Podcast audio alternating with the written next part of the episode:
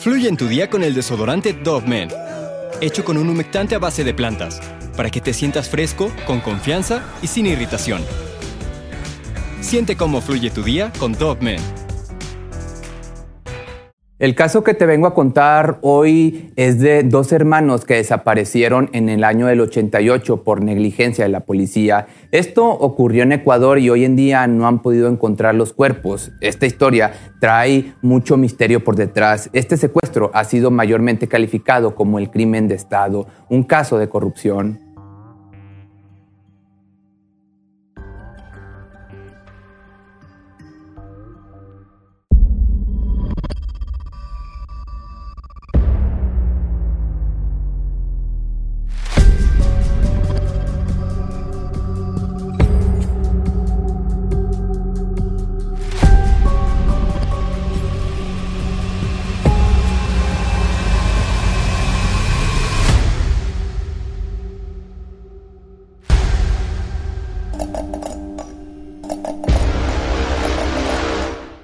La familia Restrepo siempre fue muy unida. Las personas que estaban a su alrededor los describían como muy educados y humildes. Nunca tuvieron problemas en la escuela o con la ley. Los padres siempre se esforzaban por darles lo mejor a sus hijos. Les tenían tanta confianza que a menudo salían de viaje por trabajo y los dejaban solos porque sabían que no iban a hacer algo malo y que podían cuidarse solos. Hasta que un día, mientras los padres se fueron de viaje, los hermanos se quedaron a cargo de su hermanita, la llevaban al colegio para después ellos irse a estudiar. Siempre se transportaban en el carro de sus padres, no tenían licencia de conducir, pero nunca habían tenido problema porque siempre conducían con bastante precaución. Luego, el viernes 8 de enero del año del 88, los hermanos habían tenido planes para todo el día. Primero fueron a dejar a su hermana a una fiesta infantil para después pasar a despedirse de un amigo muy querido al aeropuerto.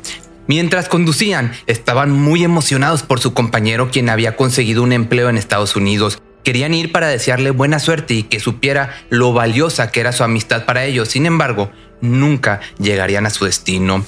Dos días después, los padres de los jóvenes recibieron una llamada anónima en donde les comentaron que sus hijos fueron detenidos por no tener licencia de conducir. Regresaron rápidamente a la ciudad en donde estuvieron buscando por todas las cárceles de la zona pero los hermanos no fueron encontrados. También fueron a hospitales y visitaron a cada uno de sus amigos para ver si tenían información o pista del paradero de su hijo. Esto era muy extraño para ellos, los conocían perfectamente y sabían que no serían tan irresponsables como para dejar a su hermana pequeña sola o no reportarse durante varios días.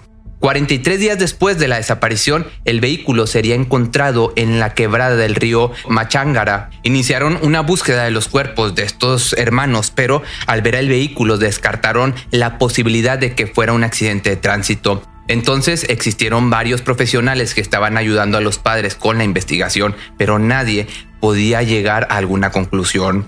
Otras teorías que el mismo padre tuvo que investigar para desmentir fue que el vehículo cayó por un precipicio y este accidente les causó la muerte a los hermanos. Trajeron algunas piezas de los carros para demostrar su punto, pero el señor Restrepo no paró de buscar alguna pista y encontró que en realidad el motor de arranque había sido apagado antes de que cayera al precipicio. Además, se dio cuenta de que el carro no tenía alguna raspadura o signo de haberse volcado, sino que los golpes se parecían como si éste fuera golpeado con anterioridad para luego aventarlo. La subteniente Doris Morán se encargó de la búsqueda desde el principio, les cobraba a los padres muchísimo dinero, a ellos no les importaba gastar, pero en 10 meses no pudo lograr llegar a una pista que les acercara más al paradero de los hermanos. Doris siempre les estuvo diciendo y dando esperanza de que los iba a encontrar vivos porque todas las pistas que tenía hasta ese momento apuntaban que solo habían sido secuestrados por una banda de guerrilleros. Sacó entonces varias conclusiones erróneas de que tal vez sus hijos estaban metidos en el mundo de las sustancias ilegales, pero todo esto le sonaba mal, le sonaba raro a los padres, ya que ellos los conocían perfectamente. Algo bueno de esto fue que ellos nunca confiaron al 100% en este agente, por lo que comenzaron a investigar por su propia cuenta sin que nadie se enterara. Una vez que se cumplió un año de la desaparición, el gobierno comenzó a involucrarse porque los padres estuvieron día y noche insistiendo para hacer justicia por sus hijos. Otro de los investigadores comentó que simplemente habían tenido un incidente en la quebrada en donde se encontró el carro y que los jóvenes al salir del vehículo fueron devorados por la fauna. Ya para el año del 88, otra pista había llegado a ellos. Esta vez era un zapato deportivo que pertenecía a Santiago Restrepo, este menor desaparecido. Lamentablemente, pues no tenía huellas y estaba perfectamente limpio. Ya meses después, cuando lo llevaron al juzgado, estaba lleno de lodo y otras manchas, una prueba de estas irregularidades que hubo en las investigaciones. Siempre se dijo que la investigación estaba en manos de los mejores agentes. Uno de ellos era un experto en desapariciones de la Organización de Naciones Unidas. Un exagente del Servicio de Investigación Criminal estuvo presente la última vez que lo vieron. Él fue claro y preciso con todo lo que dijo, ya que veía el sufrimiento de los padres. Él aseguró ver a dos menores de edad llevados y puestos en celdas separadas.